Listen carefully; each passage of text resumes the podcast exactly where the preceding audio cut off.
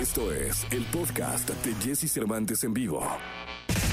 Lo mejor de los deportes con Nicolás Romay. Nicolás Romay. Con Jesse Cervantes en vivo. Bien, llegó el momento de la segunda de deportes, 30 de abril, Día del Niño. Y tú eres el niño maravilla, hombre. Deberíamos de haber puesto las mañanitas y todo, pero qué falta de, de, de, de- de sensibilidad hacia, hacia ti, de la productora que no puso las mañanitas ni nada, mi querido Nicolache. Eres el niño maravilla y es Día del Niño. Yo te felicito con cariño. Gracias, Jesús. Yo también te felicito porque siempre todos llevamos un niño dentro, ¿estás de acuerdo? Sin importar la edad. Totalmente, mi querido Nicolache. Oye, papelazo el del Barça, ¿no? Sí, ¿Qué, qué necesidad, Jesús? Si ganaba ayer al Granada, el Barcelona se ponía líder. O sea, ya dependía de ellos mismos ganar la liga. Y no están compitiendo en ningún otro torneo más. O sea, solo están enfocados en la liga. Y pierden 2 por 1 contra el Granada, un partido que empiezan ganando. O sea, raro la verdad, eh, porque se nota un equipo desconcentrado a nivel defensivo, con un Messi que por más ímpetu ganas que le echa, no puede conseguir las cosas solo. Y el Barcelona ahora depende de lo que pase contra el Atlético de Madrid, que es líder, pero hay dos puntos de diferencia entre Real Madrid y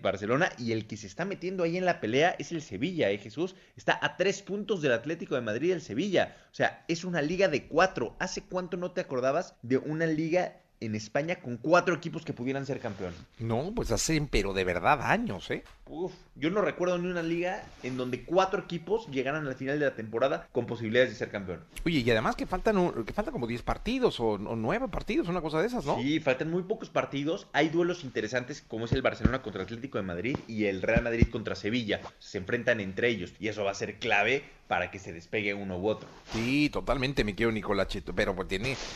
Ah, Por ejemplo, el Barça ya la tenía. Pero ellos mismos se complican, ¿no? Sí, sí, sí. Ellos mismos, ellos mismos se, se complican. Pero bueno, Jesús, vamos a ver qué termina pasando con la Liga de, de España. Va a ser, van a ser jornadas intensas, sin duda alguna. Como esperamos, Jesús, que sea eh, la Fórmula 1, el Checo Pérez, que hoy terminó tercero en las prácticas eh, libres del Gran Premio de Portugal. Bien el Checo Pérez, después de que el último Gran Premio en Italia le fue mal al Checo, se equivocó en, en una curva y le costó carísimo a Red Bull. Bueno, hoy la verdad es que bastante bien. Hace el 2-3 con Verstappen en las prácticas 1 de, de Portugal, lo cual es muy buena noticia. El domingo, ojalá que le vaya bien en la carrera al Checo Pérez, que necesita dar buenas actuaciones para que la gente siga confiando en él en la escudería. Sí, totalmente de acuerdo, totalmente de acuerdo, eh, mi querido Nicolache. Deseamos toda la suerte del mundo. Vamos a estar muy pendientes de Checo Pérez. Fue un error que le, que le costó la carrera la semana pasada, bueno, el, Gran Premio pasado. Y esperamos de todo corazón que este sea. Dicen que la tercera es la vencida, mi querido Nicolache. Híjole, ojalá, ojalá. Le fue muy bien en la primera carrera, después en Italia le fue mal y ahora esperemos que en Portugal el domingo a las 8 de la mañana, eh, hora del centro de México, le vaya bien al Checo Pérez porque está bajo la lupa, ¿eh? En, Red Bull de verdad que están, no, no quiero decir desconfiando de- del Checo Pérez, pero sí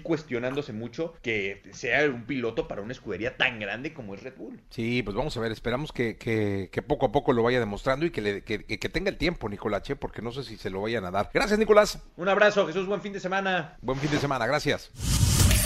Escucha a Jesse Cervantes de lunes a viernes de 6 a 10 de la mañana por Exa FM.